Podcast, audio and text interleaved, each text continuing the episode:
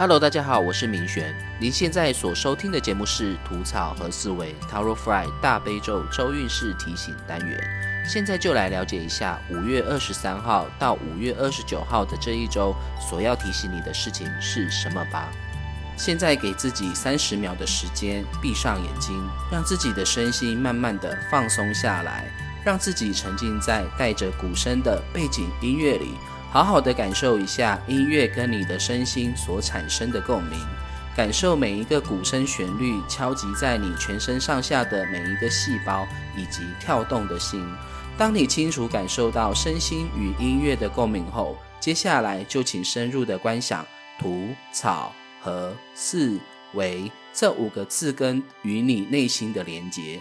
经过几次的呼吸后，那么就请你用直觉在土、草。和四为这五个字的字根中选一个字吧。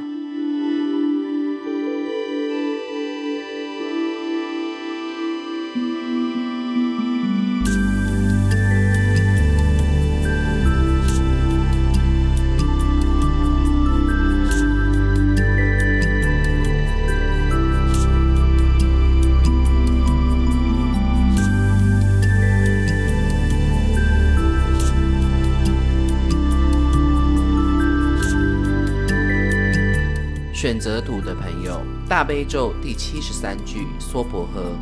这一周的你，请了解一件事：这阵子你也许正为一些五斗米的问题而感到焦虑与烦恼。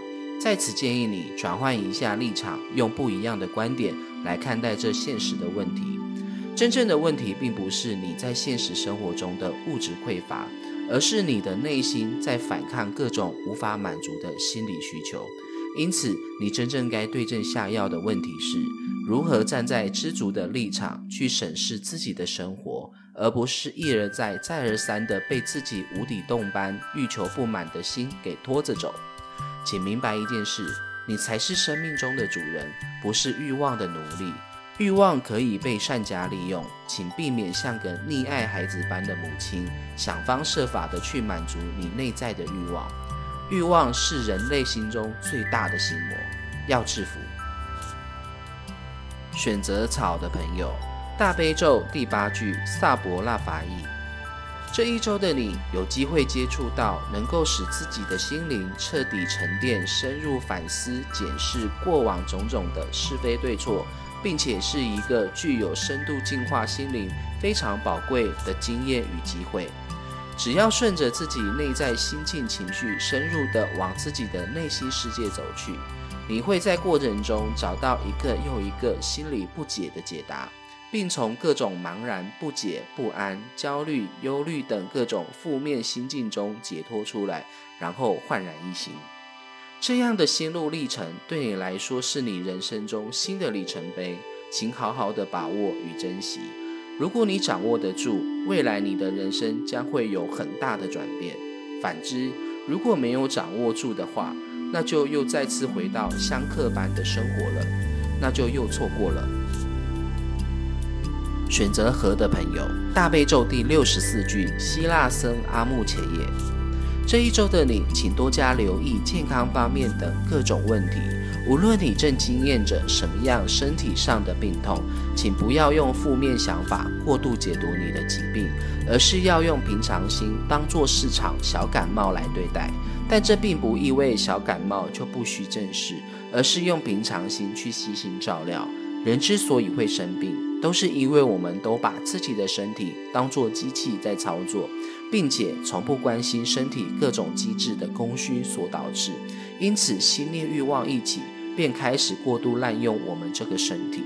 更进一步说，如果你可以透过生病来进一步认识自己的身体的话，就如同进一步了解刚认识的新朋友一样，慢慢的你会发现，我们生理上的各种构造都有值得我们解读的讯息哦。选择四的朋友，大悲咒第三十五句目的力，这一周的你。嗯，请静下心，好好想想，你已经有多久没有让自己好好的安静下来了呢？你已经有多久没有好好的跟自己独处了呢？真不知道是自己的外物本来就很繁重，还是其实是自己闲不住，又或是你其实是为了想逃避某些事而装忙。无论你闲不下来的原因为何，这一周你真的该好好的给自己的心放一个假了。人遇到问题时，都会向外找寻解答。我们的内心遇到郁郁寡欢时，也是需要打开窗户，呼吸新鲜空气的。所以，请去找一个适合自己呼吸新鲜空气的方法吧。到户外走走，找人吐露心事，又或是静默不说话，你都可以尝试尝试。选择为的朋友，大悲咒第七十七句：南无阿利耶。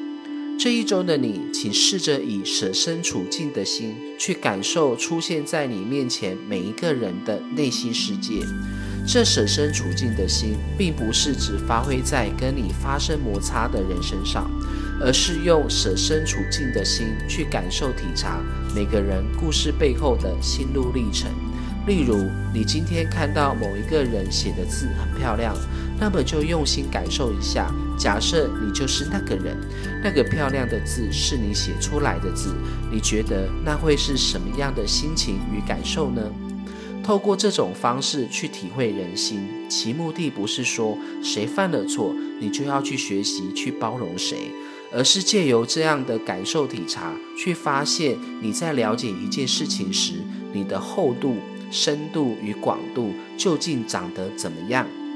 这个体察方法对你来说是非常有用的，请好好的用心去体验体验吧。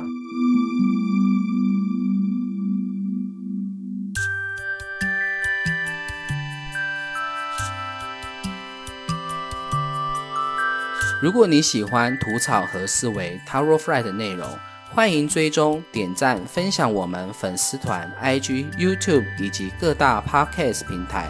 更重要的是，记得分享给身边的亲朋好友哦。吐草和思维，Taro Fry 大悲咒周运势提醒单元，我们下周见。